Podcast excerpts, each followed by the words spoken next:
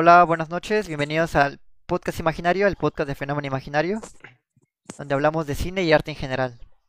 El día de hoy hablaremos de Ford contra Ferrari. Por cierto, también estamos en Spotify, YouTube y en Instagram. Estamos en todos lados como Fenómeno Imaginario. Y repito, hablaremos de Ford contra Ferrari. ¿Me acompañan? Adam Castillejos, saludos a Mariana. Manuel Villanueva, saludos, gente, aquí estamos otra vez. Kelly Castañeda, hola a todos. Oliver Duarte, saludos. Lori, hola, buenas noches, gracias por vernos hoy. Y yo soy Kike, mucho gusto, ¿cómo están? Y bien, como decía al principio, hablaremos de Ford contra Ferrari. Eh, Lori, ibas a decir la ficha técnica, ¿verdad? Sí, sí. Este, bueno, Ford contra Ferrari, Ferrari es una película, bueno, también se llama, en otros países la conocen como Le Mans 66. Es una película del 2019 de Estados Unidos. El director es James Mangold. Eh, el guion lo hicieron cuatro personas, bueno, sí, cuatro personas, Jason Keller, James Mangold, Jess Butterworth y John Henry Butterworth. La música es de Marco Beltrami, la fotografía de Fendon Papa Michael y la productora es 20th Century Fox. En el reparto están Matt Damon, Chris Bale y John Bertal. ajá. Y este, bueno, es una película de drama, acción, deportes. Em, ganó dos premios Oscars por mejor montaje y efectos sonoros y un Globo de Oro por mejor actor de drama por Christian Bale. Ahora, Emanuel, ¿nos gusta decir o bueno, platicar un poco de qué va la película, por favor? No. No, no, es cierto. Este de Ford contra Ferrari o contra lo imposible aquí en México o Le Mans en Europa, creo que así le pusieron. La película va sobre el título, ¿no? Una competencia, una rivalidad que hubo en el 66, si no mal recuerdo, de Ford contra eh, los autos Ferrari. Eh, nos cuenta la historia de, en específico de Ken, Miles y de eh, Shelby, no me acuerdo el primer nombre. estas dos personas que se encargaron de la creación del auto, por así decirlo, perfecto en ese momento para competir con lo que estaba haciendo Ferrari en esos años, que venía de manera consecutiva ganando el Le Mans y ellos querían, estaban en problemas, por así decirlo, económicos, no tenían un buen despliegue y de la nada llega una persona, la cual se llama este de eh, Lee Yacoca, que les dice que las personas no se ven o no quieren un Ford, que James Bond no maneja un Ford, maneja un Ferrari. Así que estas fueron las palabras que hizo pues cambiar de opinión al, a la empresa Ford como tal y se dedicaron después de esto a crear un auto para que pudiera competir en, el próximo Le Mans y poderle quitar por de alguna manera el, el, legado que estaba convirtiendo Ferrari hasta ese momento. En sí es la historia de cómo sucedió todo esto y vamos a ver absolutamente mucho detalle de lo que pasó y lo más sorprendente es que es muy parecido a la realidad por lo que entiendo. No hay tanta ficción y es muy parecido. Si tú lo ves, dices, ah, esta es película, pero es muy parecido.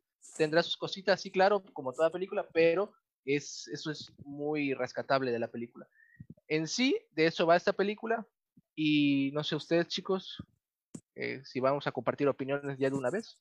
Claro, pero antes de entrar de lleno con la película, me gustaría anunciar que hoy en la sección de anime hizo su debut en YouTube. Cuéntanos un poco sobre eso, Adam. Sí, pues nos cambiamos de plataforma, chicos. nos volvimos rojos ahora, nos fuimos para YouTube. Entonces, para que nos puedan estar siguiendo por ahí, estamos transmitiendo en vivo. Hoy Se estuvo bien amena la onda. Se enojó Max Zuckerberg. Sí, es que no nos soportó. Nos banearon, nos banearon de Facebook. No, no es cierto, no es cierto. No nos banearon, no nos banearon. Si estamos aquí.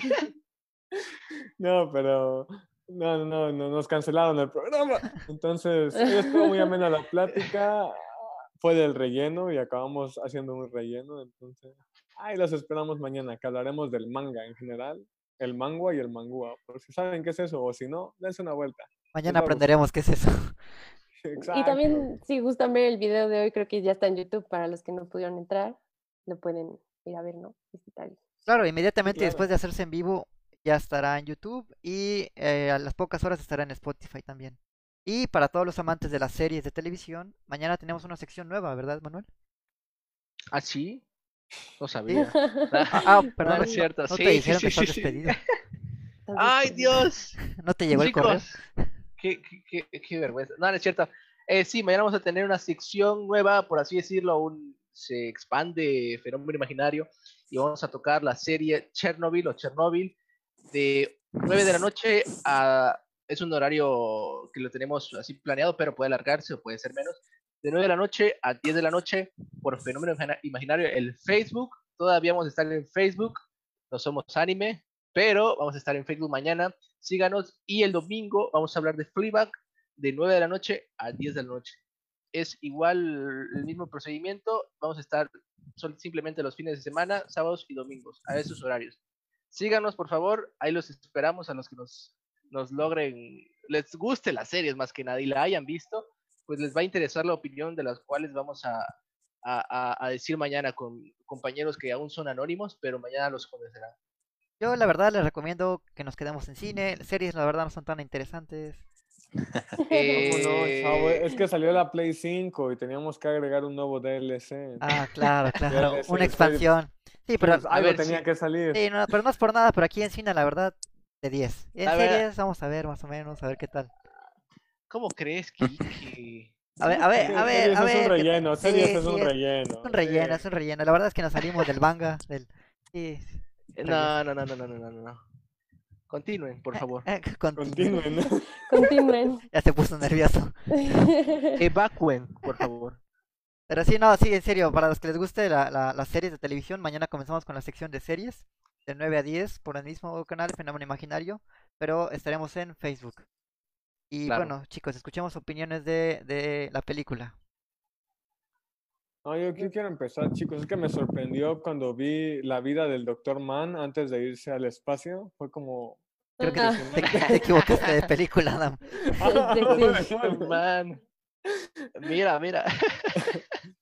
No, pues como dice Emanuel, ¿no? Es una película que trata de, bueno, trata de una historia real, aunque esta sí es más ficción que otras, como, bueno, el documental de escena que trata de ser más objetiva, ¿no? Aunque como dice Quique siempre, toda, toda cuestión real tiene un poco de ficción al trasladarse, ¿no? Al cine o a la televisión.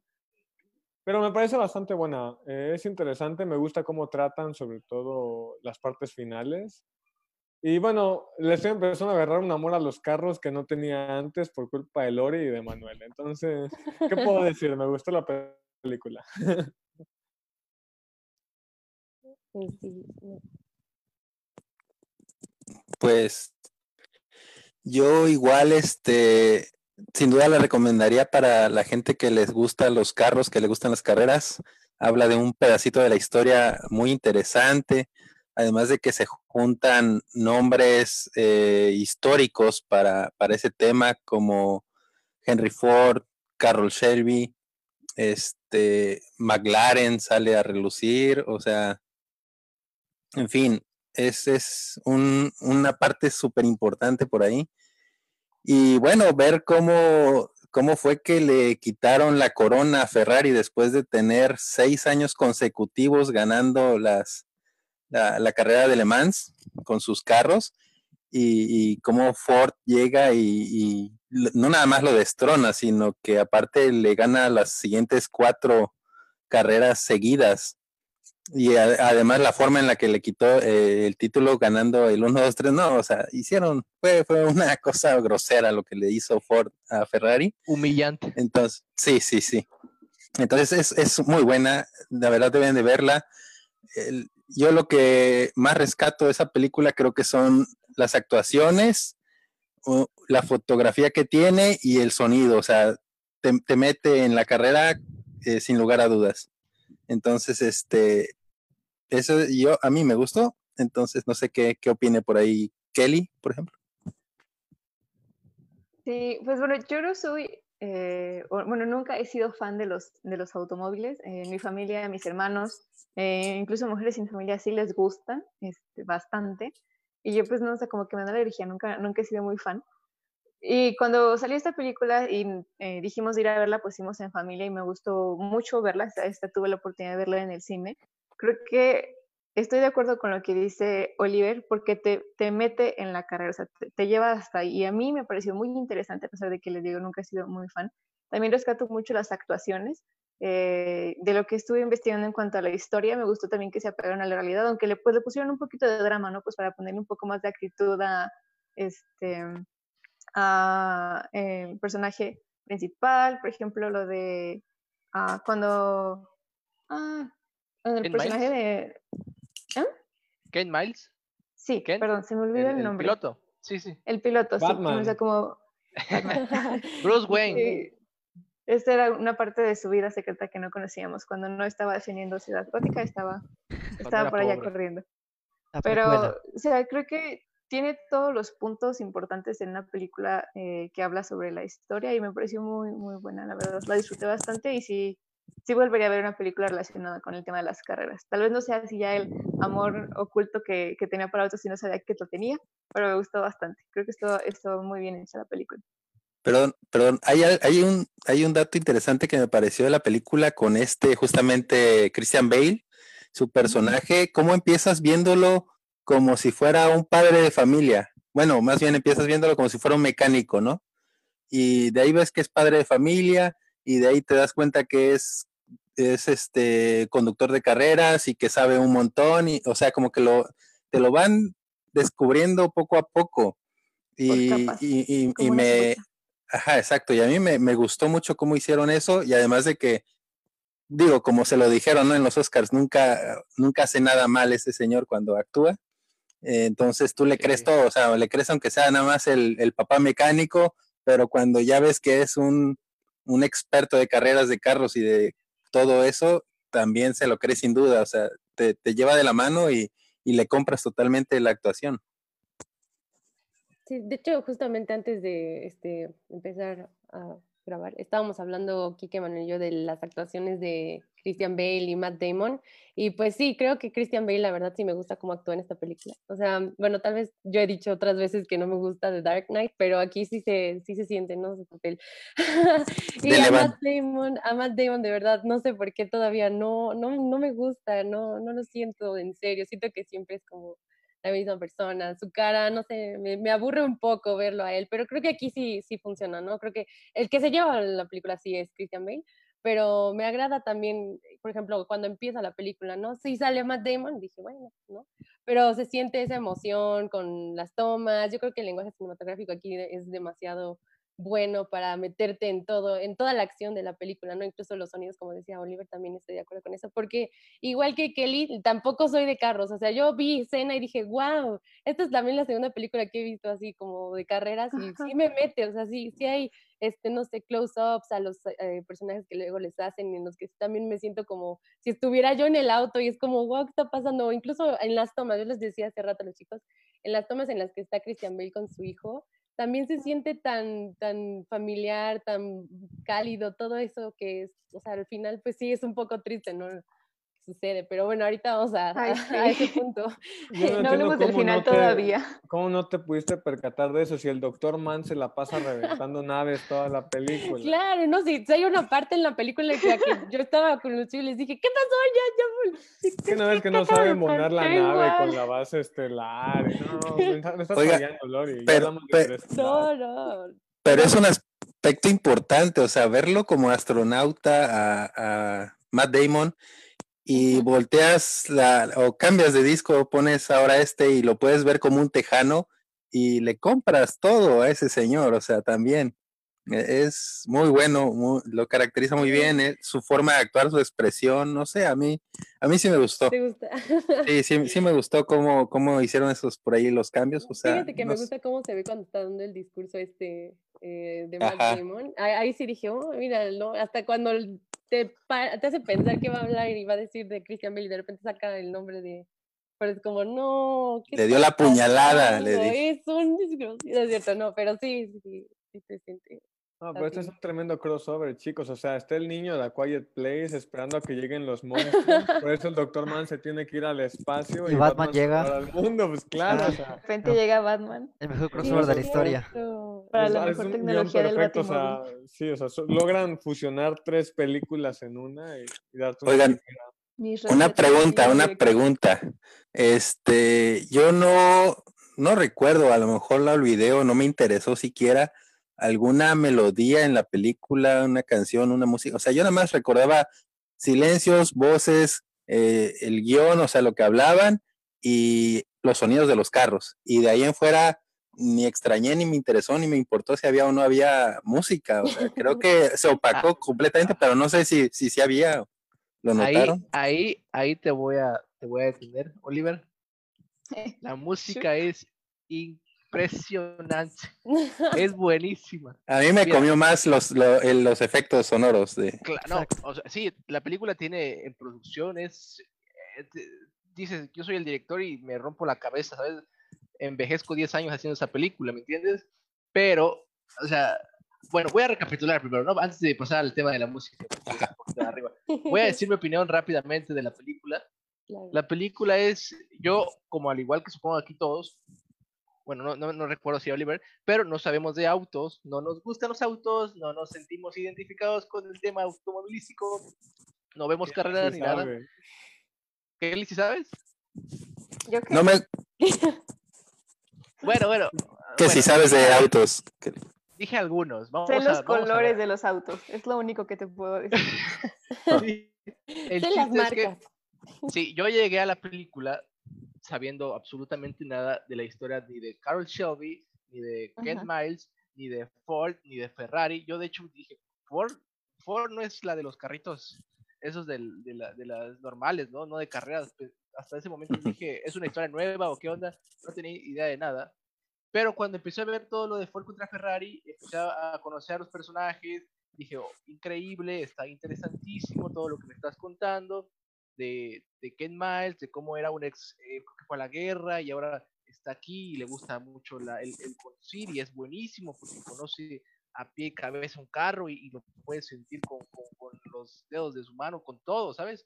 Y dices, ok, interesante. Ahora vemos la perspectiva de Carl Shelby, un conductor el cual eh, fue hasta ese momento de la película el único americano en ganar el Le Mans, el único americano en ganar el Le Mans, pero ya no puede seguir corriendo por la razón de que tiene un problema en el corazón o algo así que le permite que se- prácticamente si corre se muere. Así que esa combinación más el, el- el- la desesperación de Ford por querer entrar a las carreras los lleva a ellos y crear un equipo, ¿me entienden? Aquí crean un antagonista que son los, por así decirlo, los de mercadotecnia o los de publicidad, que son como los malos, pero no en sí solo hay uno, hay una persona mala de esta película, que es el, el, el, el pelos de pelos de como el ese pelos feos. Y el otro, como que sí quería ayudar, pero también se había comprometido. Y ese personaje es, creo que es real. No sé si el, el, el pelo es este raro, pero el, de John Bernard es real, si no mal recuerdo, el que es este de y a la coca, el que le dice a Ford lo de la idea, ¿no? Y de ahí sale todo. Se juntan y hacen un buen equipo, pero hay cosas y, te lleva a, una, a una desesperación cada carrera, te lleva a, a un- una, un enojo cada, cada imposición que, que, les, que les eh, trae la empresa, por así decirlo. Dices, no puedo creerlo, o sea, estás viendo que Kel Miles, pero solo porque no lleva la imagen de, de Ford o no es una imagen bonita, por así decirlo, no lo vas a contratar, ¿sabes? Y la película es una ida y vueltas de emociones, es te manda aquí, te emocionas, te manda aquí, te pones te manda aquí, te interesa.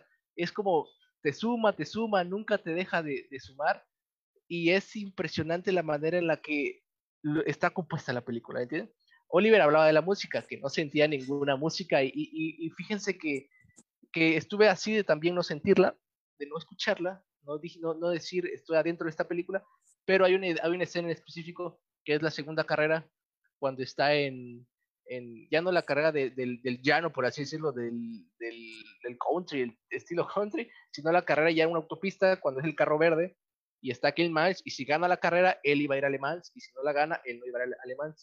Esa escena, al final, cuando está a punto de ganar, tiene una música que te pone los pelos de punta, que es la que te provoca el, el- el- ese montaje te provoca el sentir la emoción de que va a ganar o no va a ganar. Al final sabes que va a ganar, pero te provoca la emoción de decir, ok, esto es emocionante, ¿sabes? Pese a que ya sé que va a ganar, esto es muy emocionante lo que me estás tramando. Y más la, la- el montaje de, el que si el pedal, que si la palanca, que si su cara, que si el enemigo, que si de afuera, que si el volante otra vez, qué tal, que, que, que ahora, ahora, ahora los pits, cómo están allá, y que sí, que no, y que no, todavía no, sí, ¿sabes? O sea, es un completo eh, armado, perfecto, que te lleva a la escena increíble, ¿me entiendes? Por eso la, yo hasta, si, si les comparto mi cuenta de Spotify, van a ver que tengo en, en me gustas, en mi lista de me gustas, dos canciones de, de dos eh, canciones de Ford contra Ferrari originales y las uso para mis videos también en la universidad porque son buenísimas, de verdad son buenísimas. Así que esa es como mi opinión. Me encantó la película. Ahora sí, ustedes pueden decir lo que gusten. Quique, creo que falta. Sí, igual yo, yo quería comentar que, pues sí, es una película bastante buena y precisamente lo que mencionabas de la emoción. Yo creo que una virtud del arte y sobre todo del cine es que historias ordinarias las puede volver extraordinarias. Vemos el ejemplo, ah, platicamos hace algunas semanas de Prisioneros, que recomendó Kelly, por cierto. Tenemos un podcast de Prisioneros de Denis Villeneuve. Y bueno, películas de secuestros o desapariciones hay millones. Pero también eh, depende mucho de- del- punto de vista del director, de cómo te atrapa la historia. En este caso de Ford contra Ferrari y de Prisioneros, a mí me atrapa. Eh, y al igual que creo que la mayoría que estamos aquí, yo no sé nada de coches, nada de, de carreras ni nada. Pero igu- igual que escena, como mencionaba Lori, me atrapa, me, me mete ese mundo. Y eso es como la ventaja de que te puede llevar a la luna, te puede llevar a través del tiempo, te puede llevar a todos lados. Porque el cine tiene esa ventana, e- esa mirada hacia lugares que quizás nunca vamos a poder explorar. Y bueno, yo creo que el manejo de la cámara es imprescindible en esta película. Tiene un montaje, como mencionaba este Emanuel, que va desde lo particular a lo general. Hay, una secuencia en específico que me, que me encantó, que es cuando está, creo que se llama Le Mans, la, pista. Este, ajá, y, y pues hay tres puntos de vista realmente importantes. La primera es que está, digamos que un copiloto, punto de vista de un copiloto. Siempre vemos a Christian Bale manejando y está la cámara como si fuéramos un copiloto. El otro, el otro segundo punto de vista es fuera del coche, como si estuviéramos viendo desde un, no sé, desde un ser omnipotente, digamos, el coche, cómo vemos desde el cielo eso. Y el tercer punto de vista, que es el que más me encanta, es del espectador. Vemos desde la tribuna cómo coche pasa. Para mí ese, ese, ese montaje es eh, creo que la mejor secuencia que tiene la película y es lo que más valoro. Porque quizás suelta las, las imágenes no tendrán mucho simbolismo, mucho pero juntas tienen tanto poder que a mí es lo que me atrapó de la película, justamente eso. Independientemente de la composición fílmica y la fotografía, es eso, la edición y montaje. Que me parece que fue nominada incluso al Oscar de edición. Sí, Ganó. sí, mejor sonido. Ah. Ganó montaje, creo. Y, y, y la verdad los es que dos. está, está increíble eso, o sea, me encanta cómo hacen esos cortes que te van metiendo cada vez en la carrera, como conforme avanza la velocidad del coche, avanza la velocidad de los cortes. Eso está increíble, eso me encantó.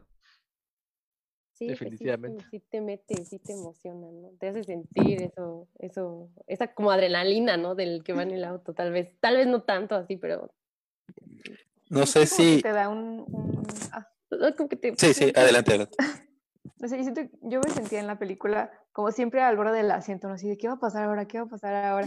Este, y no sé, todo está perfectamente acomodado para generarte ese, e- esa curiosidad, ¿no? Igual cuando tiene el primer accidente, este, eh, bueno, antes de que pues, ya sea el definitivo, eh, pero o sea, que, que está ahí adentro y que hay que sacarlo, hay que sacarlo, y pues y yo no, ya se, o sea, ya se murió, ya fue, esa ya. Sí, no, yo, yo estaba con, e- con ese, es- esa, yo no sé, Esa ansiedad, angustia. esa angustia, la por su angustia, bienestar, angustia, porque, claro. ¿sabes? No puede ser, no puede estar pasando esto ahora. Y luego, eh, o sea, realmente disfruté mucho la película porque simplemente te, te hace sentir lo que seguramente sintieron los más aficionados de las carreras que estuvieron en esa carrera, ¿sí? O sea, eh, para, bueno, ya creo que quedó claro por milésima vez en este podcast, estamos hablando de autos sin saber mucho de autos, pero cuando, cuando ves la película así y, y sientes esta emoción como si realmente fuera tu pasión los, este, la- las carreras y los autos, sabes que la película está bien hecha. Porque muchas veces vemos películas que son sobre temas que no nos, no nos llaman mucho la atención y pues por lo mismo no, no nos, pues no nos entretienen tanto, no cumplen la función de, del mensaje, de llevarnos hasta ese lugar, ni nada, simplemente es como, ah, sí, dale una película más. Pero en este caso, yo siento que a todos nos, nos impactó, nos llenó y nos dejó así de, wow, sí, maravilloso, todo un héroe, ¿no? Me gustó bastante. Y saben qué, o sea, la película logra eh, así como tipo interestelar, ¿no? Logra temas complicados que obviamente la, el, el, director y el guionista sabían que no iban a, a, entender las personas que no eran fans o no conocían la historia, hacerlo digerible para cualquier persona, ¿sabes? Esa es la parte, por así decirlo, más eh, de un guion más comercial, no sé si llamarlo, pero pese a eso, tiene diálogos y, y tiene momentos muy eh, impresionantes y muy buenos esta película, de verdad. Hay cosas que dice, y el que más las dice es Karen Shelby, en ese sentido, ¿sabes? es como la mente de esto. Y el, la otra persona es más como el, el, la velocidad, el, esfuerzo, las ganas, eh, la, todo, ¿me entiendes? Lo demás, él es la mente, el que controla, el que dirige, y el otro es el que hace caso, porque pues, eh, él es muy bueno en lo demás. Pero a lo que yo me refería era que este guion eh, toma bases de otras películas que ya se han hecho de carros, porque realmente el, el, el, automovilismo es muy emocionante. O sea, cuando tú ves una carrera puede que no te emociones tanto, pero lo ves de dentro como una película, dices, wow, estoy sintiendo lo que ellos pasan. Porque, por ejemplo, Kel Miles o una persona normal que corre en un carro de noche, lloviendo, en 24 horas, o sea, sé que no son 24 horas, o sea, todos ellos, pero eh, tienes que tenerlos bien, bien fuertes para ir a esa velocidad de noche, o sea, más de 360 o no sé cuántos kilómetros por hora, y decir que quiero hacerlo aún así, ¿sabes? O sea, es impresionante la, la manera en cómo te lo, te lo, te lo, te lo ponen, cómo a Christian Bale como actor te dice, sí quiero hacerlo, lo voy a hacer, sé que puedo perder la vida, pero no hay problema, es mi pasión y para eso estoy, ¿sabes? Se siente apasionado por el proyecto y eso lo sientes a más no poder, ¿sabes? Y... Kelly estaba levantando la mano. No, sí. Bueno, no sé, ¿alguien más iba a decir algo? Adelante, adelante. Adelante, adelante. No, eso que, que mencionas como de, de, la dedicación que tenía este eh, Christian Bell para, bueno, sí, para poder hacer esta carrera y arriesgarse por, por todo, o sea, no, no importaba sí, sí. lo que costara. Creo que por eso también fue importante que pusieran a la familia y no, porque es, creo que pasa cualquier Uh, bueno, cualquier piloto, cualquier persona este, que arriesgue su vida, ya vemos en otras cosas como policías, bomberos, etcétera, pero es, es, como, es algo que les llena tanto, en este caso, pues este era un, eh, un, no puedo decir pasatiempo, pero e, era una actividad que simplemente le, le encantaba y pues vemos también cómo afecta su, a ver, ¿cuál es? A eso le diste el clavo, es cierto, era su pasión, pero no podía vivir de su pasión, ¿me entiendes? Eso lo llevó a abandonarlo al principio, pero luego ya pudo vivir de su pasión y no. Pero sí, como decías, continúa. Eso, eso era, creo que a lo que te referías, ¿no? Ajá, exactamente. Y, y muestra también pues lo que sufre pues la esposa, eh, el hijo, durante eh, pues todo este reclutamiento para la carrera, luego durante la carrera, y lo que sucede ya después cuando, cuando finalmente él entrega su vida a su pasión, y pues creo que él no podía haber estado, yo creo, no sé, este, como dio su vida de su pasión, no siento que a lo mejor haya pasado una, un mal rato al morir, eh, porque simplemente se, se, fue haciendo lo que quería, lo que estaba dispuesto a lograr. Y pues sí, o sea, estuvo gacho quizás por la familia, ¿no? Pero es parte de, de la idea y que yo rescate, como este, puedes ver que ellos la pasan mal, pero al mismo tiempo pues fue algo que él quería y que él asumió desde el principio, como los riesgos que llevaba a seguir su sueño. Exacto, como dice el señor este cuando le dice al niño de que si su papá eh, pudo morir ahí, ¿no? Le dice, mientras salga del auto, tu papá va a estar bien, ¿no? Y uh -huh. lamentablemente al final no salió no del sale. auto, ¿me entiendes? No. Dices, dices no, se, no se murió una carrera, se murió haciendo pruebas del auto, ¿sabes? Uh -huh. y, y, uno lo dice, ok, es menos peligroso, no es una prueba. Es igual de peligroso, ¿sabes? Estás probándolo, siquiera, o sea, estás haciendo algo que, que, que, no sabes si va a funcionar o no.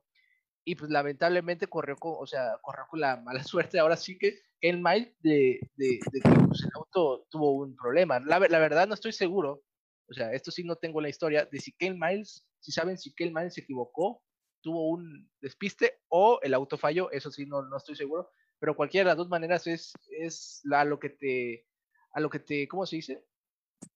A lo que... Te expones, te arriesgas. A lo que te, a lo que te arriesgas cuando te subes a ese carro, ¿me entiendes? Así que de cierta manera, si lo vemos de manera romántica, eh, pues murió haciendo lo que su pasión.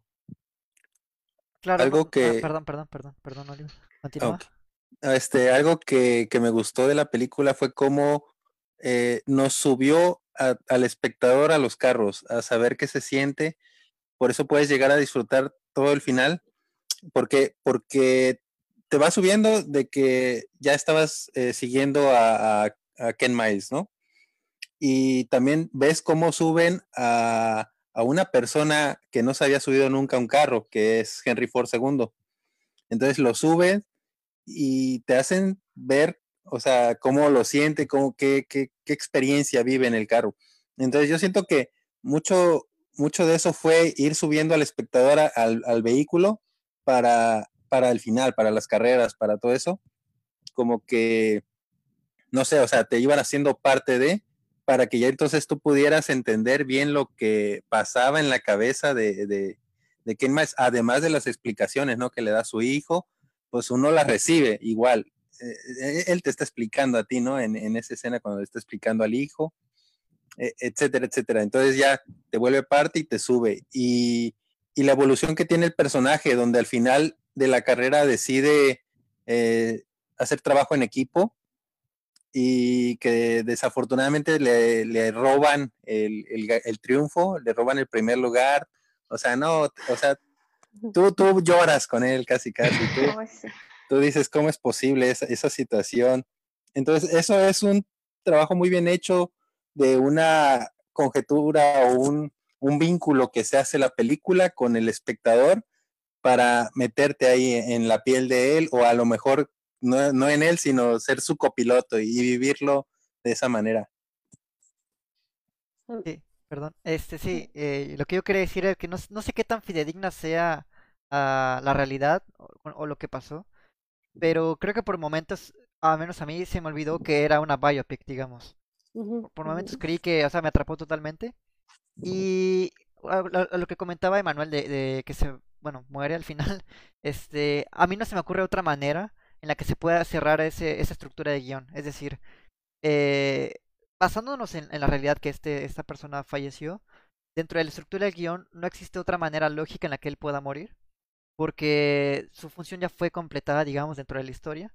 Y al fin y al cabo, digamos que su, su, su carácter se define a través de sus acciones y como ya terminaron de realizarse las acciones con la conclusión de la historia, ya no tiene más que aportar y pues simplemente iba a morir.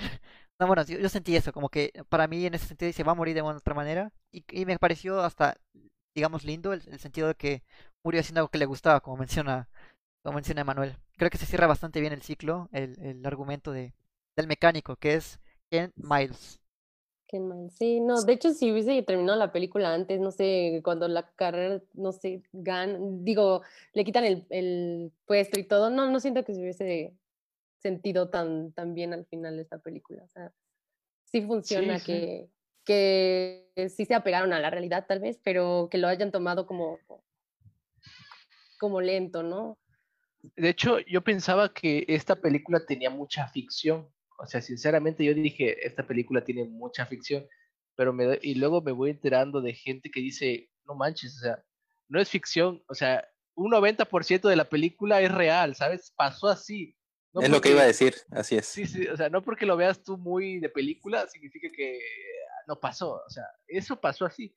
Y digo, la muerte de Kane Miles, la verdad desconozco si así fue, pero pues también es como, no hay de otra, no es como que va a morir diferente, ¿me entienden? Digo, o tal vez sí, puedes cambiar su historia como Tarantino, depende, depende también de cada, de cada director o guionista.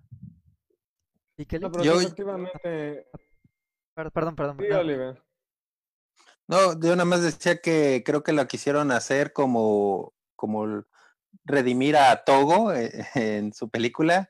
Ahora redimieron a Ken Miles y por eso fue que la hicieron así tan, tan apegada. Y sí, sí, yo también este, cuando la vi en el cine, después salí pues apasionado, queriendo investigar, leí sí, efectivamente sí es bastante, bastante apegada a lo que se sabe. No sé, Adam, ¿tú cómo, tú qué viste o qué, qué ibas a decir? No, sí, justo iba a decir eso, que se apega a lo que pasó, o sea, sí sucede todo este suceso dramático, ¿no? Eh, algo que quería agregar nada más es que, bueno, no, no, explican bien qué pasó en ese momento, ¿no? Pero ellos estaban probando un carro, un carro que habían dejado pendiente, y justo el problema que estaban tratando de prevenir con ese carro fue el problema que terminó matando. A... Es curioso porque fue el que terminó matando a Miles. Ellos querían un carro que evitara al momento de chocar en un accidente que pasara algo con el aluminio, no recuerdo bien qué, y o sea, él termina muriendo por ese mismo detalle. Claro, la idea no era chocar el carro, o sea, supone que el carro lo estaban probando, pero ocurre el accidente y pues por desgracia pues fallece, ¿no? De hecho, de esto de la muerte que comentamos, este, de lo que yo investigué, es que sí fue así eh, lo que pasó en la muerte de Mal, como su hijo estaba ahí, eh, y exactamente eso, ellos estaban haciendo una prueba para ver que no sucediera el accidente y en la carrera y sucedió en la prueba.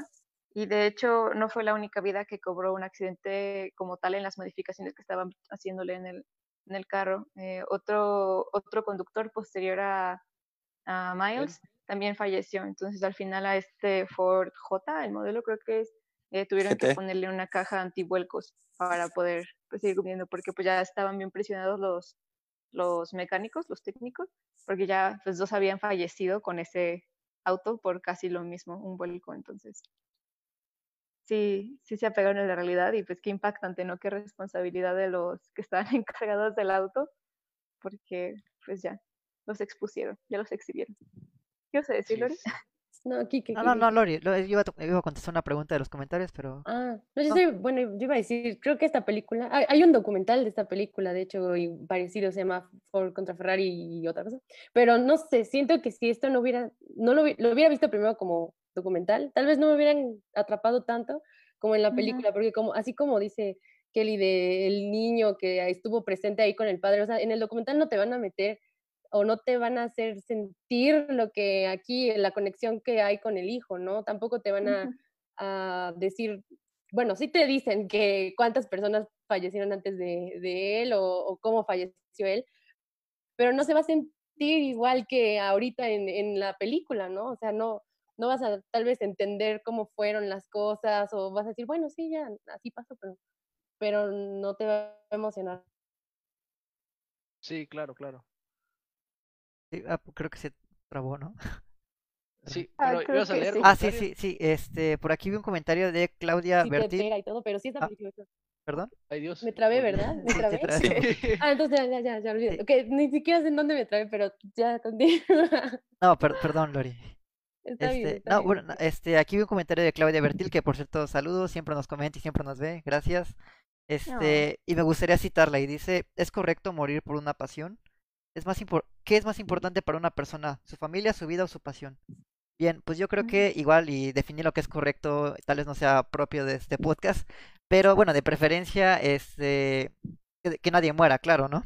Pero a lo que me refería, lo, a, lo que me refería de hace rato, eh, no era tanto sobre tendría que morir así. Más bien como por funciones del guion, era lo que, eh, lo que digamos que se estructuraba desde un principio. Un ejemplo, eh, al ser ficción, creo que dentro de la verosimilitud de la historia, depende mucho de las acciones del personaje cómo se resuelva todo al final. ejemplo, Rocky. Creo que lo más lógico para Rocky sería morir haciendo algo quizás relacionado con el box. Yo entiendo que Rocky tiene familia, tiene amigos o lo que sea, pero dentro del universo de Rocky, dentro de la, digamos, lógica de Rocky, es un boxeador y su función, diga, digamos que si, va a morir, pues bueno, que al menos como para que no sea anticlimático dentro de la historia, tiene, debería de morir haciendo algo relacionado con el box. Sería muy anticlimático que de repente pues muere de un paro cardíaco en su cama y ya. Como que tal vez adentrarte en el mundo del box, eh, quizás el recurso sería más implícito algo relacionado con el box. En este caso, a lo que me, a lo que me refería era sobre todo que esta persona, eh, como que a consecuencia de sus acciones, eh, resultado del guion, claro, no, no de la vida real, no, no, tiene nada que ver con la, con la realidad, aunque sí está basado en una, historia real. Me refiero que si, si esta persona hubiese muerto, por ejemplo, resbalándose de las escaleras, quizás sería muy anticlimático. Justamente para mí fue un buen círculo que muriera haciendo algo que la apasionara. Yo, yo creo que, que, hay personas que, que la pasión está demasiado en ellos, o sea, o lo que hacen es muy significativo. Por ejemplo, es, es algo que se menciona en Rocky, cuando dice que los boxeadores pelean, o sea, cuando él regresa en la, en la sexta, pero ¿por qué? O sea, ¿por qué lo haces? Porque soy boxeador y los boxeadores pelean, ¿no? O en este caso, pues Ken Miles, que ya también estaba en ese mismo dilema en un pedazo de la película, de que ya no voy a, a hacer carreras porque no me ha servido de nada o no me ha dado eh, mucho dinero. Y este, pero a final de cuentas, esa, esa situación lo vuelve a llamar, lo vuelve a traer y, y no, no se puede, no se puede, no puede ser de otra manera en ese tipo de gente. Hay veces que, que si no hacen lo que les apasiona, en realidad no están vivos y para su familia tendrían ahí a un zombie. O sea, hay, hay veces o hay algunas personas que eh, hay, que hay que hacer un balance de, de, todo, pero tienen que seguir teniendo su pasión e, esa gente, porque si no, entonces no están viviendo. Siento sí, claro, que, tienes razón. que es un poco de eso, al menos en estas películas, así. Eh, También me gustaría agregar que es tota- totalmente subjetivo, cada quien tiene, digamos, su propia definición del- de, lo que es pasión, de es amor y todo eso, es- depende de lo que sea, de cada quien. A lo que me refería con esto, aquí también me gustaría aprovechar para responder una pregunta que dice, ¿muere porque ya no es útil en el guion? Pues sí y no. Muere porque digamos que está basado en la realidad y el personaje también muere y también porque la historia ya terminó. Y, si quiere ser como digamos verosímil respecto a la historia, bueno, creo que lo más lógico sería también cerrar ese ciclo. Pero totalmente, si no fuera una biopic, si fuera decisión totalmente de la producción, ya depende de cada escritor y cada director cómo, cómo cerrar su personaje. ¿Sí, Adam? Sí, aunque yo creo que también, si tal vez la historia real no hubiera acabado ahí, posiblemente no habría una película de la, de la misma historia, ¿no? Entonces, creo que al final eso también hay que tener en cuenta que cuando un suceso real se pasa a la ficción, casi siempre es porque el suceso tenía algo que lo hacía, casi siempre no lo hacía sorprendente. Es extraño ver una película basada en hechos reales que no tenga algo que tú digas, wow. Y pues digo, tal vez si no hubiera muerto en la vida real, no habría tenido mucho, mucho chiste hacerlo, a menos que hubiera hecho algo impresionante más adelante, ¿no? Como volver a ganar y ahora sí ganarse las tres o algo así, pero sería extraño. Aunque, ta- aunque también está el caso, como mencionaba, no voy a decir qué película es para no arruinar con spoilers, pero hay una película de Tarantino que sí está basada, digamos, parcialmente en la realidad y cambia algo, cambia algo que digamos que le da, digamos, su sello. Y, y de alguna manera, pues se basa en la, en la historia real, pero también le da un final, digamos, diferente al que conocemos. Y dos bueno, pero... Sí, sí, pero en ese caso es algo distinto, ¿no? Claro. Siento yo que... Además de que es una película de la que ya han hecho bastante también. No es un suceso cualquiera al que le hicieron algo impresionante. Es un suceso impresionante al que él decidió hacerle algo nuevo. rendirle un homenaje o de Claro. cierta manera, depende, depende. Depende de qué cosa quieras hacer. De acuerdo. De hecho, yo quería mencionar algo. Eh, pues bueno, yo siempre me meto con la narrativa porque como soy kinestésico, me cuesta entender algo que solo se ve o solo se escucha. Tienen que provocarme algo más. Pero esta película logró pasar esa barrera y eso está bien interesante. Y creo que eso para mí es como algo que le da un plus. Uf, los sombreros. O sea, que yo me dé cuenta en ese detalle. El simbolismo de los sombreros es fantástico. Por desgracia, mi cerebro, les digo, no estoy acostumbrado a ser visual ni auditivo, entonces mi cerebro no captó el mensaje, sino como hasta la, hasta que empezó la segunda hora. Tal vez pude encontrar más detalles que no había visto, pero el, el significado de los sombreros es increíble. El sombrero siempre aparece en momentos clave, y no solo, no solo cuando ocurre la tragedia, de hecho desde antes. A tal grado que para mí, en lo personal, el momento más impactante es cuando el señor Ferrari se levanta el sombrero. O sea, causó tal Claro. impresión en mí los sombreros que, que el señor Ferrari hiciera eso. Para mí fue lo más magnífico de la película. O sea, me vale lo demás. Ese momento fue hermoso. Cuando ese vato se quita el sombrero, hay mucho símbolo en esa escena. Fue como, uff, uff. Y que logren eso, les digo, en alguien como yo es bien raro. Ah, Yo no me había dado cuenta de eso, pero a ver, yo, quiero saber qué, qué significa entonces lo de los sombreros. ¿Encontraste un significado? Yo siento que es lo que aparece en momentos clave. Ya ven que las películas manejan simbolismos normalmente, sea un color, sea un objeto, que te va marcando pautas. El sombrero sale cuando están haciendo negocios con Shelby. O sea, siempre, siempre están con los sombreros. Incluso lo tienen en la mano y siempre lo enfocan. Por eso digo, desde ahí te está preparando. El problema es que te digo, Lori, me di cuenta ya tarde en la película que el sombrero significaba algo, porque no es, no es mi forma de aprender, entonces me cuesta mucho captar el mensaje. Después se lo quita cuando, cuando se lo quita, o sea, eso es un, uff, o sea, que imagínense, el dueño de Ferrari se está quitando el sombrero ante ti, o sea, es como, Sí, uf. sí, sí. y cuando muere, nuevamente enfocan al sombrero. Aparece el sombrero. Ajá, sí. Y creo que todo va porque te están diciendo que él viene de un origen no, pues, tejano. y un origen humilde, sobre todo, para, para Miles. Pero el sombrero cobra un valor importante en la historia. Yo creo que tendría que volverla a ver para decirles exactamente qué nos dice. Pero siempre que hay algo importante, el sombrero sale enfocado en la escena. Sí, es algo bien. padre. Ajá. Ah, perdón, Oliver, sí. Ok, Adam nos está dejando de tarea volverla a ver, fijándonos en los sombreros, por favor. Porque A me ver. encantan los sombreros. Hecho, por eso tiene gorra hoy, ¿eh? Sí, sí, sí. Es un significado que venga con gorra hoy. También está la, la escena de la mera, mera última, última escena cuando Shelby este, va a ver a, a- a- pues, a la casa de donde vivía Ken y se encuentra con el hijo y le da la llave que le aventó. Eso es muy emotiva, es muy, este, te, te da a entender que, que- que aparte de ser compañeros de, de trabajo, por así decirlo, ¿no? Era, eran más que eso, ¿sabes? Y te, te deja ahí la, la escena emotiva de, esa escena es buena, de, de hey, digo, ok, eh, ¿cómo se llama este actor? Eh, Matt Damon, ese güey sí sabe actuar, por lo menos aquí me lo demostró, ¿sabes? Si yo digo, ok, yo sí, Sí, se te, la te- compro. sí te contrato para, para hacer a un personaje de Marvel, ¿va? Así Si le das la oportunidad, sí. Sí, sí le doy chance. No, No, bien, he visto, he visto malo. mejores actuaciones de él, he visto mejores actuaciones de él. No creo Sí, que sea no, su- No es malo, no es malo. Este, No, no, no, no digo que no sea es malo. destacado, no es destacado, pero no es malo. No, ¿sabes? los infiltrados, los infiltrados con él es, es muy buena. Oigan, aquí quiero rescatar una pregunta que nos hace Gastón. Hola Gastón, dice, ¿qué tan difícil creen que es filmar una película de este tipo? Sobre todo por las secuencias de carrera. E- Era, era algo que, difícil. era algo que quería comentar, por ejemplo, para los que les gustan los videojuegos. A mí la verdad me empezaron a gustar los carros por el videojuego de Gran Turismo en PlayStation 1. Y, y a partir de ahí, ver, sí, sí, sí.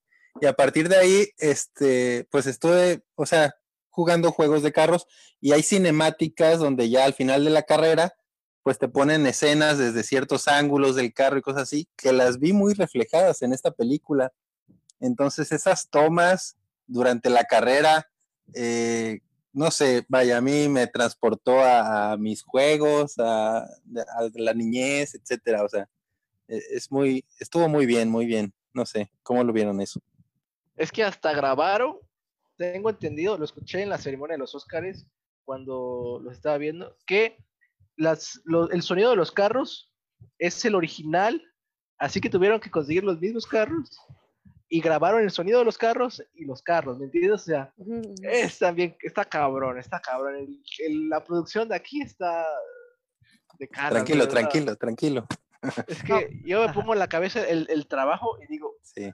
¡buah! Cada día debió de volverse loco James Mangold, ¿me entiendes? O sea, y eso que hizo Logan. O sea, es, es, es un trabajo de producción bastante, bastante caótico, siento yo. Pero si lo tienes bien manejado, sí sale, como, como lo vimos reflejado, ¿sabes? Pues el presupuesto de esta película fue de 997 millones 600 mil dólares. 900 millones. a la madre, 97 Avengers. millones. Es- 97 millones, sí, sí, sí, o sea. Sí está caro, que sí está caro. Sí, sí le metieron su buena producción. No, aparte de que tiene unas, un- un- unos, unas locaciones increíbles. A mí me gusta mucho esa escena en la que ya se está este, os- oscureciendo, que está el papá con el hijo, que se puede ver la hora mágica detrás. Yo dije, está impresionante, me encanta. Además de que esas escenas son muy difíciles de hacer porque tienes que hacerlas rapidísimo antes de que se te acabe la luz. O sea, si no lo hiciste en ese momento, tienes que volver a esperarte al otro día. O sea, eso sí, bueno, yo creo que ya hay mucho, muchas cosas con las que se pueden hacer, no sé, pantalla verde y eso, pero no es lo mismo estar así, o sea, en, en el momento, ¿sabes? Y, y eso se ve increíble en la, en la película. Las pantallas verdes solo se notan y en ocasiones cuando Ken Miles está conduciendo. En ocasiones, Sí. ¿sabes? A veces. No es como que siempre, pero es lo único que yo diría. Por ejemplo, las primeras carreras cuando el, el auto es abierto, ahí no, ahí, ahí no se nota. O sea, no sé si haya, pero ahí parece que sí está conduciendo él, ¿sabes? Pero ya cuando es auto cerrado y en el Le Mans, ahí sí ya notas que hay, un, hay, un pantalla, hay una pantallita verde por ahí, ¿sabes? Sí. Claro, sin, sin lugar a dudas creo que es una producción bastante grande y, y James Mangold se ha caracterizado por ser un director eh, variado, digamos. A mí personalmente me gusta Logan, de la que hizo de Wolverine. Es un western moderno esa Mm. película. Pero bueno, ajá. Yo acabo sí. de, ver, acabo de ver que también dirigió la de este, Girl Interrupt o Chica Interrumpida, no sé, este, Inocencia Interrumpida con Winona Ryder y Angelina Jolie. Esa película me gustaba muchísimo antes de entrar a la universidad, no sé, y no sabía que era el mismo director, ¿sabes? O sea, también creo que puede funcionar bueno. género. Lo que tiene James Mangold es que eh, saca, saca lo mejor de sus actores, ¿sabes? Hizo Wolverine, antes de hacer la Wolverine Logan, hizo la, la de donde va La- a, en la Japón, ¿no? a Japón, ajá. Ajá, ajá. Esa, película no es mala, o sea, en precisión, la mala Sí. es la, la, primera. La de- primera, la de Wolverine. este, Pero esa película no es mala y se ve que hizo un, una buena dupla con este Hugh Jackman y la verdad Hugh Jackman hace un Wolverine, un Logan bastante increíble, ¿sabes? O sea, se entrega a más no poder. Claro. Y, aquí lo mismo, aquí lo mismo saca bien cabrón a Christian Bale y a Matt Damon, ¿saben? Hasta los niños actúan perfecto. Sí, y bueno, ahí tiene películas también malas, digamos, James Mangold. A mí también, incluyendo de las que no me gustan, está Wolverine, pero la 2, no Logan, sino la, la 2, no me gusta tanto esa película. Pero a lo que quería, a lo que quería llegar con esto es que, que eh, un comentario aquí de Paulino Ba- Ba- Batista. Hola. Paulino. Este menciona que Christian Bale tiene unas mejores actuaciones aquí, y sí, estoy completamente de acuerdo. Para mí incluye entre sus mejores actuaciones junto con el maquinista. Eh, y respondiendo también a la pregunta de Gastón, sí, o sea, claramente debe ser dificilísimo grabar secuencias así, sobre todo lo que implica, digamos, el realismo que quiere darle el director al grabar en, en locaciones reales, con coches reales y todo eso, porque claramente se puede solucionar con cosas digitales como en Avengers, por ejemplo, pero en este caso se le da mucho mérito al director y a la producción en general que graben y se atrevan a hacer ese tipo de escenas. Para mí es lo mejor de la, de la película, eh, además del montaje que mencioné anteriormente, la fotografía. Los planos de detalle están increíbles. Sí, claro, sí, sí, sí, sí, sí, de acuerdísimo. No sé si te están tirando el avión o qué, pero bueno. No, no, no, o sea, No estoy de acuerdo con todo lo que dijo. Emanuel, O sea, no, ¿cómo crees? Ah, es No, que- sí, yo, yo igual hace rato sí, en- sí, al principio decía, también hay de los planos, o sea, el lenguaje sí, sí se siente, por ejemplo, cuando hacían los close-ups en están en las carreras, o sea, yo decía, eso sí se siente increíble. ¿Sabes? Eh, Los diálogos son buenísimos, ¿sabes? Por ejemplo, les voy a poner un ejemplo, a ver si se acuerdan de este. Creo que ya se lo había comentado a Kike y a Lori, pero este, es- este, este se van a acordar al instante. Llega a la habitación este, de Ken Miles de su hijo porque no se ha dormido y él le pide que le diga qué onda con el tramo de la carrera, ¿no? Porque su hijo lo había dibujado. Y, de- y ahí va Ken Miles diciéndole, mira, salimos de aquí y aquí pasa esto y aquí esto y tienes que hacer aquí esto y luego esto y luego vienes y esto y esto y esto y esto. Y estos son los primeros dos, tres minutos de 24 horas, dice. Y yo así de, ay, cabrón, no puedo creer. O sea, te, te- te deja la, la inmensidad de lo que es esta carrera, ¿sabes? Te deja el, a lo que se va a enfrentar esta persona, ¿sabes? O sea, no, nadie lo está obligando, él quiere ir, ¿sabes? Es, eso es otro nivel de pasión y te lo dejan bien claro en esta película. ¡Wow! Yo me quedé así como de, ¿qué, estás, ¿qué es esto? Impresionante. ¿Qué les parece, chicos, si vamos con calificaciones finales de la película? Vamos contigo, Kelly. Ah, perdón, perdón, Oliver, sí, Oliver, ibas a No, decir no, entonces no tiene nada malo la película, nadie le encontró nada malo, errores. Eh, bueno, a- Ah, ok. claro, no, no es perfecta. O sea, rápidamente quería agregar que Lori lo mencioné al principio y estoy completamente de acuerdo. A mí la actuación de Matt Damon no me convence, no me gusta tanto. De hecho, no sé si tal vez es algo personal, pero no me gusta Matt Damon. Este, no, eh, vi The Martian, no me gustó. Eh, Personal. sí, sí, incluso tal, tal vez sea en muy personal. Interestelar. Interestelar tam- tampoco me gustó, pero Christian Bale me parece increíble, me parece increíble Christian Bale. Y sí, claro, no es perfecta la película, tiene cosas muy rescatables, cosas muy buenas. Sin embargo, yo creo que prefiero Cena, que de hecho ya hablamos de Cena en uno de nuestros Tenemos podcasts. un podcast. Cena. Pero sí, adelante, Kelly. Bueno, ah, bueno, antes de decir mi calificación, yo estoy de acuerdo, tampoco me gusta mucho Matt Damon, o sea, siento que es el mismo en cada película que lo veo como sus expresiones, no sé, no, no me convence, creo que fue como mi, mi único pero. Y pues yo, así, evaluando toda la película, sí le doy un 9.5, 9.75. Si no fuera. Matt Damon, le, le daría 10, pero por ahora 9.75. Adam, ¿qué opinas? Sí, siento que no es la mejor. A mí sí me gusta, pero no, o sea, no- tampoco es mi actor favorito. O sea, una cosa es que me gusta y otra es otra. Pero sí siento que no es su mejor actuación. Me pareció muy floja. Eh, efectivamente, Batman se lleva la película. Lástima que no sacó el Batimóvil. ¿Y lo sacó? Eh, Sí, hay detallitos que a mí no, no me agradaron tanto, respondiendo a Oliver. Eh, por ejemplo, si comparo las tomas de escena, que son reales, con las tomas de esta película, creo que me gustan mucho más las de escena. O sea, en ese aspecto, no tengo mucha, mucha biblioteca mental de películas de autos, pero yo creo que si comparo escena con esto, prefiero, o sea, me inclino más por las de escena que por la película. Aún así entiendo, claro, escenas son grabaciones reales del carro, ¿no? Y en este caso es una película que trata de simular eso, pero sí creo que ahí dejan a de ver. Las escenas que dijo Emanuel también, donde se nota la pantalla verde, yo creo que son pocas, pero sí se ve mucho. No es que se vea tan discreta, o sea, sí se nota bastante.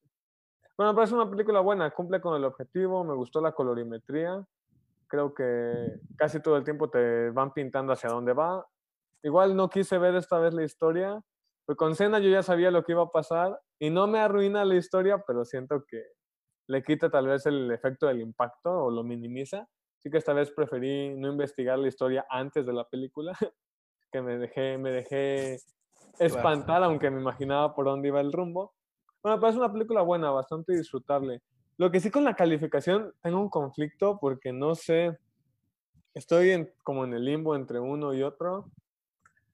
Entonces, la voy a dejar con un 8. Un 8, no voy a ser tan caritativo con la película. Porque sí hay cositas que, eh, les digo, también algunos actores creo que pudieron explotarlos un poquito más. Tal vez no tan fieles a la historia, pero ¿para qué los tienes ahí parados haciendo nada? ¿no? Y parecían importantes, solo por eso. Pero le dejo un 8. ¿Qué dices, Oliver? Oliver, tu parte. Pues a mí, a mí me gustó mucho la película, la verdad. La disfruté bastante y yo creo que le voy a poner un... También estoy así como que dudando. Está como que entre el 8.5 y el 9. Pero nada más porque tiene Matt Damon y para hacerlos repelar y estar en contra, le voy a poner el 9 gracias a Matt Damon. Uh. Emanuel, ¿cuánto le pones? Pues mira, si tiene algunas cosas malas, es ser tan buena. Así que Es ser perfecta.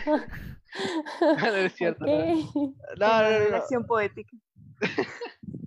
Sí, no, fíjate que no, no, no sabré. Ah, sí, ya sé que es malo. Lo malo es que hay algunos personajes que desaparecen, ¿saben?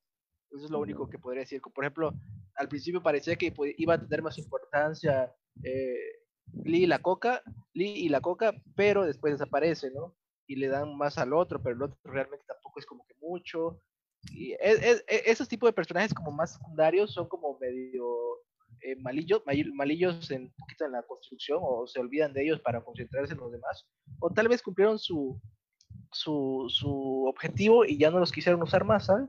Esa es otra, pero se parece un poco, te lo, te lo presentan muy protagonista ese personaje, siento yo, y ya luego se olvidan de él. Es lo único malo que podría darle a este, porque de hecho las actuaciones, digo, me gustó. eh, Christian Bell es impresionante. Un año anterior hizo Vice y está todo gordo, luego está todo flaco. eh, o sea, ese- esa dedicación está muy, muy cabrona. De verdad, yo digo, wow, o sea, ya lo había hecho con anterioridad varias veces, ni siquiera una, varias veces, y aquí lo vuelve a hacer y ya de hecho le co- recomendaron que no lo hiciera más porque eh, iba, iba a tener problemas muy serios de, de salud si lo vuelve a hacer un cambio tan drástico. Pero actuaciones perfectas, fotografía perfecta, sonido perfecto, eh, score perfecto, soundtrack perfecto, todo es perfecto, menos un poquito hay eso, ¿sabes? Así que yo sí a esta película le voy a dar un 9.8, ¿va? 9.8, siento que sí se la, se la merece eh, está complicado el, el, el, el- ¿cómo decirlo? Llegar al 10, pero sí, me, me encantó la película. Me fascinó la película. La vi en cines, así que, wow, eso fue otro rollo. ¿Puedo, puedo ir yo? sí, No. sí, tú, tú, tú. Eh, Sí, a- eso que dice Manuel es importantísimo. Creo que la mejor manera de disfrutar una película es en el cine. Y eso le incrementa muchísimo el valor. Un pequeño spoiler, creo que a Emanuel le encanta Batman contra Superman. A mí no me gustó tanto. Y, y justamente fue por eso, porque él me contó una vez una experiencia que... como La vi en el Auditorio. Nacional con los actores presentes, ¿cómo no va a gustar? ¿sabes? O sea, Guau. Claro, y yo, mm, o sea, no, no me emocionó tanto la película, quizás porque no la vi en el cine como tal. Y regresando un poco a de Ford contra Ferrari, yo le pondría un 8.5, porque justamente al final pasa un detalle que creo que hasta a mí se me hace, mm, digamos, un recurso muy simplista para, digamos, manipular a la audiencia, y es con las fotos reales. Yo entiendo que es una película biográfica, pero creo que por momentos, como mencioné, se te olvida que es una historia real y te presta a la investigación, te presta a la búsqueda de internet. Y al ver las fotos es como que, ah, no sé, como que me quito esa magia. Me dije, hubiese, preferido un documental quizás si quisiera algo ver tan, tan real. No sé, tal vez es algo que yo noté y que he notado que a veces hacen mucho en las películas biográficas. Y justamente un ejemplo es con Bashir, que al final de la película pasa algo parecido. No me causó ese impacto que me causó Vals con Bashir. Pero digo, bueno, es algo quizás que a mí no me agradó tanto. ¿Alguien, ¿alguien iba a decir algo? No, no. Ah, yo, este, Ah, sí. yo también no, no he dicho cuánto le doy. No yo sé, también le daría un 8. Sí, no, te- Oh, iba, después de mí. Sí, te iba, te Ah, sí. Perdón. Sí, yo igual le doy un 8. O sea, no es así como que la, tal vez no la volvería a ver, o sea, igual está un poquito larga, pero, pero, este, pues sí, o sea, me, me gusta la fotografía y Christian Bale, entonces sí, le doy un 8. Y ahora llegó la- el momento de la ruleta. Recuerden que mañana hablaremos de estrenos. Todos los sábados hablaremos de estrenos. Así que la película que escogeremos hoy será para el lunes. Y la de mañana ya está. la de, ma- la de mañana es... Mañana, ¿Cuál es el nombre de la película de mañana? Framing John DeLorean, la recomendación es de Kelly y la vamos a ver mañana. es El. Mandalorian, ¿no? Framing No, John no. DeLorean. Framing John DeLorean. Para los que se preguntan si tiene relación con el DeLorean. Eh, coche. Este... Y sí, es, es un estreno. Este, todos los sábados hablaremos de estrenos y la película que escogeremos hoy será para el lunes. Le toca escoger película a Oliver. Recuerden que Oliver dirá dos películas y la audiencia tiene que escoger una. Sí. Sí, sí, sí, Sí, Ya se ve, ya se ve. Sí, Sí, ya- ya dale, dale. ya se ve. ¿Ya la Listo, ven? Sí, listo. Ya, ya, Este, dale. Va. ¿Qué será? Dale, dale, dale. ¿Qué será? Beer Le va a Pits, tocar- Y West- deportes, ¿no? ¡Wow! Comedia, documental. No. Ah, Documental. ¿qué pasó? ¡Ah! Esperen, esperen. ¿Sí la vieron? ¿Sí vieron? Salió, salió documental. Salió No, se, documental. se re- se- repite. Documental se repite. Se repite porque O- no Oliver. estabas presente. Hemos Oliver. visto como 20 documentales. Como 20. Ya hemos Sí. visto, sí, de hecho. Tenemos la otra oportunidad, ¿va? ¿Les parece? Sí, Va, va, va, va. Si sale otra vez Mm. documental, pues documental. sí, es que ya hemos Es visto. el destino Ah, igual que ayer. Hay muchos géneros de los cuales no hemos hablado, entonces sería interesante hablar de, no sé. Melodrama. Comedia. comedia, comodín. Ay, comedia. Comodín. Oh, Comodín son, Comodín. son las películas, Están en mis manos. las películas Y escoge un documental, Oliver, ¿no? Dos Batman v documentales. Superman. Dale, Oliver, Batman v Superman. Que sufran. ¡Es un peligro! A ver, me déjenme. voy. Están en mis manos y van a ver lo que yo quiera. Así que. Bueno, más bien lo que, audien- la, que la audiencia decida. Sí, claro, claro. Les voy a dar dos opciones y ya escogen. Listo para votar, Oliver. High High School Musical 2 y 3. Ándale, ándale. No. ¿Qué, qué puede ser? ¿Cómo qué les gusta? Ay, Documentales. Documentales. Documentales. Te digo que ya te lanzas con documental, Oliver. ya. ¿Verdad? El Es lo que destino todo lo, quiso, pide. lánzate, lánzate, ya comedia. La- las que tú tienen la oportunidad de escoger géneros que no hemos hablado, ¿eh? Así que las, las películas que tú quieras. Documental. A ese poder. Me están poniendo más nervioso y en duda. Un dato curioso, Es- es- esta es la segunda vez que toca Comodín, la primera le tocó a Kelly y escogió Prisioneros precisamente. Excelente película, por cierto. Excelente película. Te están comparando, Oliver. Uy, te pusieron la vara Tienes, alta. tienes que superar Tienes que superar Prisioneros, Tienes ¿eh? que superarme. Yo ya recomendé el padrino, ya. A ver. Padrino, Padrino 2 y 3 ahora. Sí, sí, sí. Um, no sé, está como sección este cine independiente o, o puede que nunca vaya a salir, entonces mejor la puedo Es sugerir la que tú quieras. La que tú ¿no? quieras, ajá, la- las dos, dos películas que tú quieras. No tiene que estar forzosamente. Ok. Se queda del mismo género las Ajá, dos. Va, sí, sí, van- no, van a ser géneros así completamente diferentes. Una es cine independiente que a lo mejor pocos la han visto, que es El hombre de la tierra, así se llama. Ok. de la Eh, Tierra. voy, a, voy a tratar de darles más datos de, de esa película. Y la otra es Ojos de Serpiente con Nicolas Cage. ok. Ojos de serpiente. Entonces, para que voten por esas dos opciones raras, interesantes. Vamos a ver si alguien las Este, conoce sí, primero. sí, vamos a ver La aquí en, la audiencia. Ojos de serpiente y hombre de la tierra. Sí, Así es. Vamos a ver qué dice la audiencia. Comentarios. Es eh, de Brian De Palma, ¿no? La de Ojo de serpiente. Creo que sí. ah, Eh, sí, sí, es de Brian la De Palma. Tierra. Ok, ok. A Es del qué, 98. a ver qué dicen los comentarios. Hombre de la Tierra, ¿de qué año es? Noven- Ah, no, no, no, no sé. Hombre de la, Hombre de la Tierra es de. Hombre de la tierra ya tiene un voto. Dos Es votos. del 2008. Ajá, Hombres de la Sí, Tierra. del 2008, dirigida por Richard. eh, Richard Shen- Pues- Schickman. Hay dos votos Correcto. para Hombre de la Tierra y dos votos para Ojo de Serpiente. Este, este es el, el póster de Men Ah, of From Man the Earth. Hombre de la ti- Hombres de la Tierra. Creo que ya- Solo 200, Siete. solo 200 mil dólares recaudó, recaudó. Perdón, este de- fue hecho con 200 mil dólares.